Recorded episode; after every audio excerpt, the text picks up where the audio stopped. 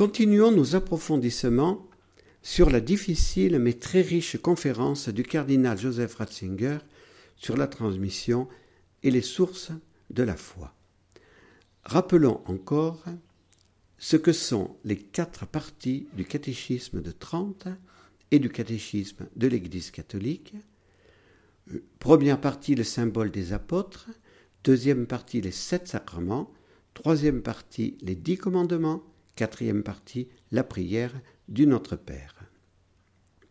Nous avons essayé de découvrir, avec l'aide des réflexions de l'ancien préfet de la Congrégation pour la doctrine de la foi, aujourd'hui notre pape, la crise de la catéchèse, qui est une conséquence de la crise de l'exégèse et de la crise de la théologie. Ce constat de crise n'était pas, pour le grand théologien qui était Joseph Ratzinger en 1983, un constat d'échec et une remise en question du Concile Vatican II. Celui qui est aujourd'hui notre pape Benoît XVI était venu à Lyon et à Paris en 1983, non pas pour un constat d'échec, mais pour aider l'Église de France à surmonter la crise. Ce même souci l'habite toujours dans son ministère pétrinien. Lors de son voyage apostolique en France, il n'est pas venu en père fouettard, mais en père qui aime ses enfants et veut les aider à se relever afin de répondre positivement à la première et grande question que nous a posée Jean-Paul II en juin 1980 France, fille aînée de l'Église, es-tu fidèle aux promesses de ton baptême? Benoît XVI est convaincu que l'on ne peut pas surmonter la crise en refusant de la nommer. C'est la raison pour laquelle, même s'il savait que sa conférence dérangerait, il a eu le courage d'utiliser sept fois le mot crise. Approfondissons à présent la première partie du deuxième chapitre. Qu'est-ce que fait la foi? Qu'est-ce que la foi d'abord? Pour mieux comprendre ce développement encore difficile hein, du cardinal Joseph Ratzinger, essayons de résumer ce que la tradition de l'Église nous dit sur la foi. Dans l'acte de foi, nous disons Mon Dieu, je crois fermement toutes les vérités que vous avez révélées et que vous nous enseignez par votre Église, parce que vous ne pouvez ni vous tromper, ni nous tromper. L'objet propre de la foi est clairement délimité. Les vérités révélée. La foi est donc bien une connaissance, mais cette connaissance n'est pas une connaissance abstraite.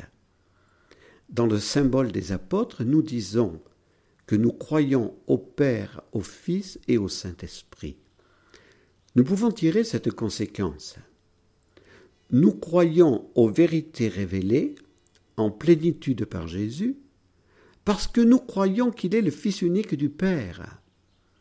Par la foi en Jésus, Fils de Dieu incarné, qui ne peut ni se tromper ni me tromper, je connais des vérités de l'ordre surnaturel que ma raison humaine seule ne peut pas connaître. Le mystère de la Sainte Trinité, par exemple, le mystère de l'homme, de sa création, de sa destinée éternelle. La foi pour saint Thomas d'Aquin et pour d'autres théologiens, n'était pas une connaissance inférieure par rapport aux connaissances humaines obtenues par les différentes sciences. La foi est une lumière supérieure parce qu'elle est une participation réelle à la connaissance de Dieu. Il n'est pas facile de faire comprendre aux enfants ce qu'est la foi. Lorsque je prêchais les retraites de profession de foi. Je l'ai fait pendant vingt ans. J'essayais de leur faire découvrir cette importante réalité en prenant un exemple concret, une sorte de parabole. Je cachais derrière un voile des objets. je me mettais face aux enfants à la hauteur des objets, donc à la hauteur du voile. Et je leur disais, vous, vous ne voyez pas ce qui se trouve derrière ce voile. Mais moi, je le vois. Je leur énumérais alors le nom de chaque objet. Et je leur demandais, croyez-vous que ces objets que je viens de vous décrire se trouvent réellement derrière le voile